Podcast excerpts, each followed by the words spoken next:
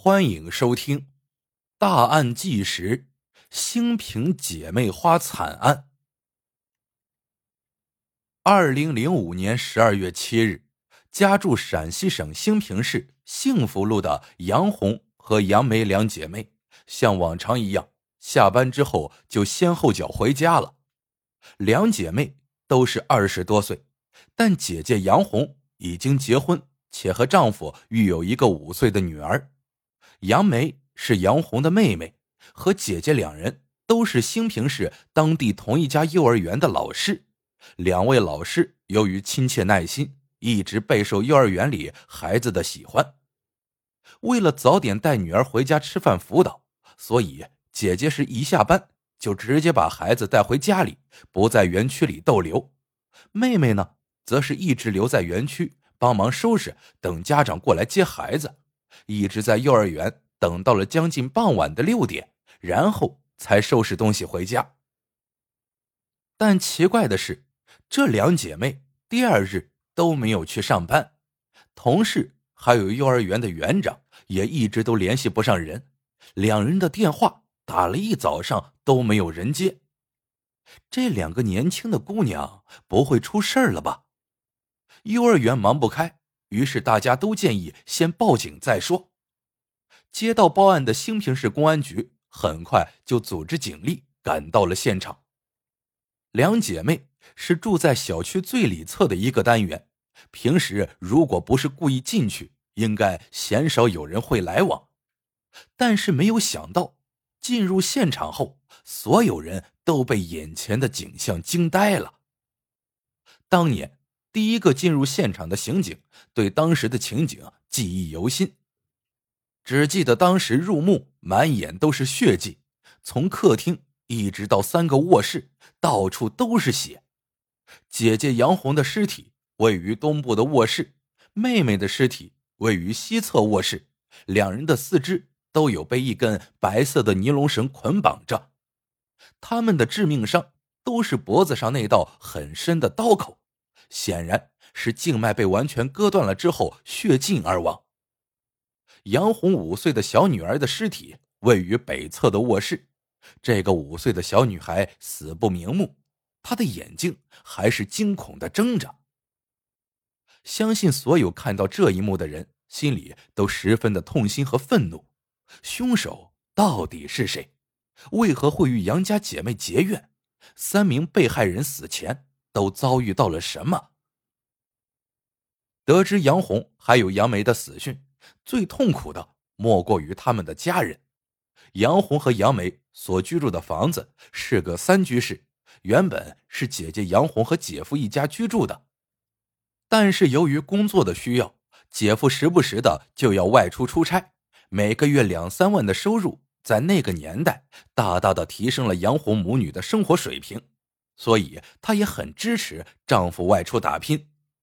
这时，杨红的妹妹杨梅刚好在本地找到了工作，还和姐姐是同一个幼儿园，于是杨梅就搬去了和姐姐一起住。原本是想着互相都可以有个照应，生活呢也会一直这么平稳的幸福下去。但现在姐妹俩却都双双遇害，连五岁的孩子也死不瞑目。得知妻儿丧命的杨红丈夫李先生不愿接受现实，抛下工作，立即就买了回兴平市的车票。看着照片中女儿可爱的脸蛋，还有甜美的笑容，李先生痛不欲生。回家的一路上，他都不停的安慰自己，这一定是搞错了。自己的妻子平时这么温柔讲理，怎么可能会得罪人呢？大家注意。案发现场的门窗都是没有受到破坏的，也就是说，凶手是以一种非常和平的方式进入被害人的居住楼层。所以，凶手要么就是尾随跟踪入室，要么他就是被害人的熟人朋友。而且，凶手的作案手法非常残忍，都是以在脖颈处一刀毙命的方式，让被害人失血过多。而看着自己慢慢的失去生命，这种作案手法显然会让死者十分的痛苦，会让死者清醒的感知到死亡，离自己的脚步越来越近。难道是两名死者在生前得罪过什么人？但事实并不是这样的。两姐妹是出了名的与人为善，家里的父母也都教育他们，即使是看到要饭的，也不能让人家的碗里空着的理念去教育孩子。那么，凶手到底是谁呢？为什么要选择这对善良的姐妹花下此毒手呢？这时，一个更恐怖的消息传出，让原本就人心惶惶的小镇百姓更加担惊受怕。那就是这宗凶案似乎不止一个凶手。警方从案发的现场提取到了三种不同的足迹，分别是皮鞋、手工切割底的布鞋，以及农户人家经常穿的那种千层底的布鞋。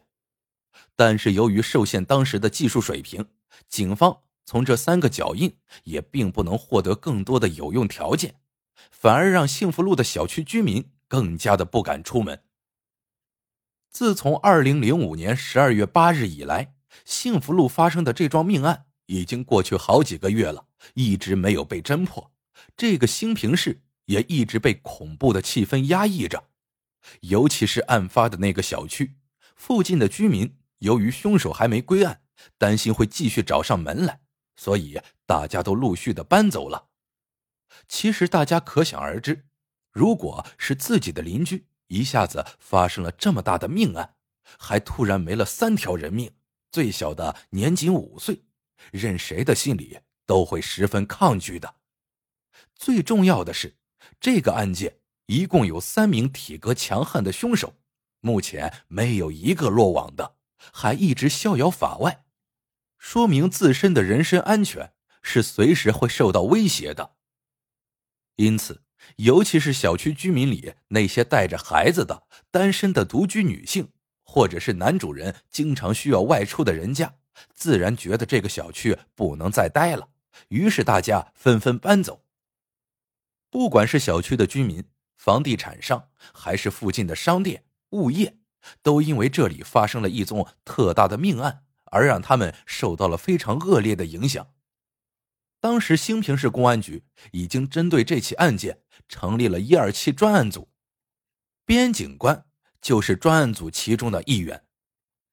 他的家也是在幸福路上，而且就在距离杨红、杨梅姐妹家所在小区的不远处。由于案件久侦不破，方圆几里的居民都人心惶惶。边警官的母亲和妻子。当时是一起住在幸福路的其中一栋居民楼里，但是即使是在白天，听到有人来敲门，也不敢随便开门，更别说那些独居的妈妈、单身女性，更是大门不出、二门不迈了。当年的幸福路还没有安装路灯，更别说什么监控探头，所以只要太阳一落山，街上的行人变得寥寥可数。所以，这宗案件如果一直久侦不破的话，将会严重影响公安机关的执法威信，严重影响有关部门的公信力，这将是对法律和公安机关的羞辱。更重要的是，只要凶手一日不落网，兴平市的居民就一天不会感到放心。这片被恐惧和压抑覆盖的乌云，永远也不可能从兴平市的上空散去。所以，一二七案不仅是作为幸福路居民边警官心头上的一块沉重大石，更是兴平市公安局所有刑侦人的心结和耻辱。作为负责该案的侦查员都心有不甘，那么被害者的家属又是怎么想的呢？十三年很快就过去了，此时已经是二零一八年，一二七案的线索总是不断的中断。十几年来，杨红的丈夫一直没有再婚。他把女儿的几张照片随身携带着。每当谈起自己这个才五岁的孩子以这样惨烈的形式离开这个世界，李先生就无比自责自己当时为什么没有在家，责怪自己不能保护好妻儿。李先生在采访时曾痛哭：“我自问一辈子循规蹈矩、老实做人，老天为什么要这么对我？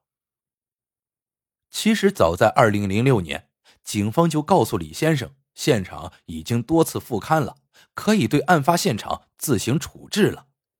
意思就是让李先生对这栋房子或卖或租都可以随他处置了。但李先生不听劝，将那套房子的钥匙交给了警方保管，告诉兴平警方，只要有助于破案，可以随时进出这间房子，并且李先生保证他在凶手落网之前绝对不会把房子卖出去。每次只要李先生从外地回来，他都会来兴平市公安局来询问案件的进展。但可惜的是，十几年来他得到的。都是一模一样的答案。被害者家属对凶手落网的迫切心情，警方感同身受，同时也对案件十三年来毫无进展感到羞愧。直到二零一八年六月，兴平市一二七案随着科技手段的进步，似乎带来了新的转机。刑侦检验科的几名同志经过不懈探索，终于从现场的生物检材中。检出了嫌疑人的身份信息。这三名凶手到底是谁？二零零五年十二月七日那天下午，到底发生了什么呢？二零一八年六月，警方通过全国联网的公安数据库，锁定了一个叫郭某的嫌疑人。二零一八年六月九日，郭某在江苏太仓被捕，随即被押回兴平市。这位郭某其实有过抢劫犯罪的前科，即使是到了监狱里，郭某也并不悔改。当时刚刚出狱的郭某，口袋里一块钱都没有，整天都被妻子训斥，被人在背后指指点点。由于进过监狱，郭某就连找一个正经工作也很困难，所以原本就不打算痛改前非的郭某，面临经济窘迫。他再次打起了不劳而获的犯罪念头。当时郭某就在幸福路附近帮人装卸水果，有时也会在路边撑一个水果摊，贩卖一下低价收购来的水果。但是这些微薄的收入根本不足以支撑他的衣食住行，更别说一家人的吃住问题了。在幸福路装卸水果的那段时间。郭某留意到杨家姐妹衣着光鲜整齐，一看就是经济条件不差，而且他俩每天准时准点上班，也好实施计划。最重要的是，他知道这两姐妹是他老婆那边的亲戚，如果想要打听清楚他们家的情况，简直是轻而易举。二零零五年十二月，郭某召集了当初在狱中一起服过刑的两位狱友。也就是梁某以及何某，这两人当时都是由于刚出狱，身无分文。三人认为，现在只要能把钱弄到手，他们愿意不择手段。通过郭某的妻子，三人终于打听清楚了杨红和杨梅两人目前家中没有成年男性，杨红的丈夫常年外出，暂时不会回家。三人商量好了下手的目标。和作案的计划，当即决定在二零零五年十二月七日下午，杨红下班时对他下手。当天下午，三人尾随杨红母女回到了住所，在对方快要关上门的一瞬间，他们猛地顶住门，冲入室内，将杨红控制了起来。当时三人还没有打算要弄出人命，只是拿出提前准备好的尼龙绳，将杨红捆了起来。然后由郭某看管好这对母女，梁某和何某去翻找财物。但当时杨红五岁的女儿由于害怕，一直扑在被捆住的妈妈怀里，哭得声嘶力竭。梁某担心会把附近的邻居惊动了，所以把母女分开到两间卧室，分别进行控制。就在这时，六点下班的杨梅推门进入了家中。屋内的三人顿时惊慌失措，于是一致决定杀人灭口。最后，三人将杨梅也用尼龙绳控制起来后，由郭某杀害了杨家姐妹杨红五岁的女儿，则是梁某下的毒手。杀了三条人命之后，郭某等三人迅速搜拢财物，来不及打扫现场，三人瓜分了赃物之后，就匆匆分开逃窜。这十三年来的逍遥法外，让这三人一直心存侥幸，没有丝毫要去自首的打算。二零零六年的时候，兴平市警方也曾找过郭某谈话，但是由于郭某的指纹并没有和现场的匹配成功，所以才让他溜之大吉。当时的警方也知道，由于凶手有三人，所以即使郭某没有和这个唯一血指纹匹配成功，不代表他就不是其中的两人。但是要把凶手捉拿归案，靠的还得是确凿证据。没有的话，只能看着郭某继续逍遥快活干着急。幸好十三年后的二零一八年，科技进步了，也多亏李先生十三年来坚持保留案发现场，公安机关可以运用更多样的科技手段，将现场其他除血手印之外的生物检材与数据库进行匹配。一二七案告破之后。杨家姐妹的家人给兴平市公安局送来了一面锦旗：“十三年锲而不舍，忠勤凶土，为群众披肝沥胆，不辱使命。”十三年悬案告破，不仅维护了兴平公安的形象，给老百姓打了一针强心剂。兴平公安的刑侦人员也终于放下了一块心头的大石。最重要的是，凶手落网后。死者终于可以瞑目，亲属也得到了抚慰。